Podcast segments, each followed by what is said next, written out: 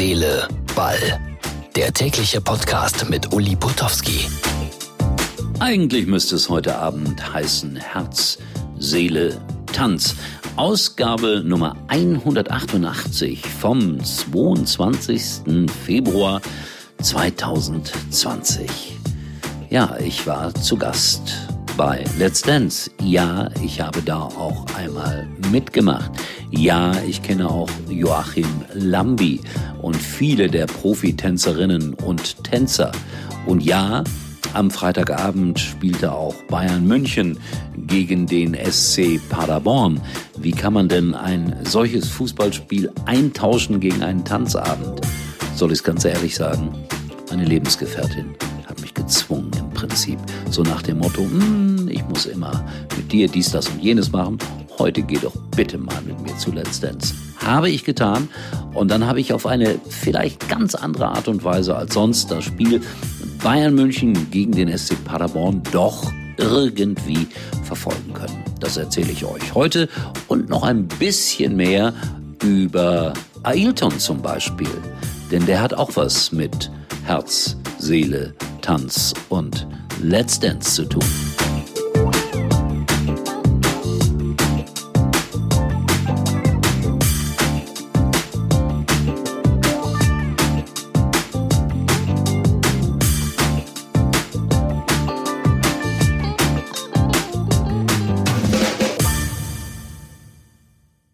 Alles oder nichts. Das Achtelfinale der Königsklasse.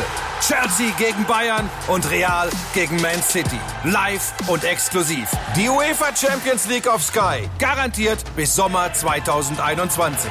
Alle Wettbewerbe live ab 24,99 auf sky.de. Da sitzt man also so als C-Prominenter ja, vielleicht B-Plus-Prominenter äh, in der ersten Reihe von Let's Dance direkt hinter dem Moderator. Der eine oder andere erkennt einen dann am Bildschirm und fragt dann per WhatsApp, Uli, was machst du bei Let's Dance? Naja, ich habe da mal mitgemacht vor drei Jahren, war umjubelter Fünfter, schlechtester Tänzer aller Zeiten, um ehrlich zu sein. Und ich habe es ja gerade im Vorspann erzählt, dann äh, tut man seiner Liebsten einen Gefallen und geht auch mal privat zu Let's Dance. Dabei war ich sehr interessiert, was machen denn die Bayern heute Abend gegen den SC Paderborn. Gut, dass Joachim Lambi, der Chef-Juror sozusagen bei Let's Dance, auch ein großer Fußballfan ist, MSV Duisburg-Fan. Er hat mir gesagt, das klappt diesmal wieder mit dem Aufstieg für den MSV.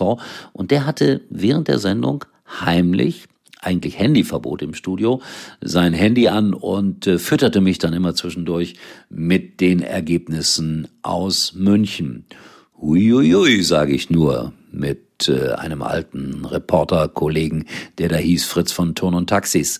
Denn es war eng, 3-2. Lewandowski rettete die Bayern. Hätte das gerne gesehen, wenn Paderborn einen Punkt mitgenommen hätte für die Meisterschaft. Wäre es super, super spannend oder noch spannender geworden, als es sowieso schon ist. Aber ich sag ja hier seit Wochen und Monaten, die Bayern werden Meister. Obwohl ich es ja nicht will, um es auch nochmal mit Nachdruck zu sagen. Also knapper Sieg für die Bayern. Joachim Lambi gab mir die entscheidenden Zwischenergebnisse und äh, machte ein paar Witze über Ailton, denn der tanzt in dieser Staffel von Let's Dance, verglich seine filigranen Fähigkeiten mit meinen, so nach dem Motto, das hätte der Potowski auch noch hingekriegt. Also Ailton wird, ich glaube, keine ganz große Karriere als Tänzer machen, aber ist ein feiner, netter Kerl und ich schätze das immer, wenn Leute sich an einen erinnern, auf einen zukommen, Hallo sagen, kurzes Gespräch geführt, soweit das möglich war, während äh, dieser Tanzshow. Auch ein paar Takte über Werder Bremen und seine Meinung, die steigen nicht ab. Was ich ihm wünsche, weil man spürt, das Herz von Ailton hängt immer noch an Werder. Timo Werner nach Liverpool, das scheint sich so ein bisschen zu verfestigen nach allem, was man hört. Gibt da so ein paar Informationen, ob er dahin passt? Ich glaube schon. Und Kloppo hätte natürlich einen riesen Spieler und Leipzig eine Schwächung. Ob man den eins zu eins ersetzen kann, schwierig zu beantworten. Aber wie gesagt, es verdichtet sich. Timo Werner wird möglicherweise zu Liverpool wechseln am Ende der Saison. Und dann möchte ich ausdrücklich einen Bayern-Spieler heute loben, der gar nicht gespielt hat. Leon Goretzka, Bochumer, auch in Schalke gespielt, da groß geworden. Der erklärte abseits des Fußballplatzes, wir Fußballer sollten mutiger den Mund aufmachen gegen jede Form von Rassismus.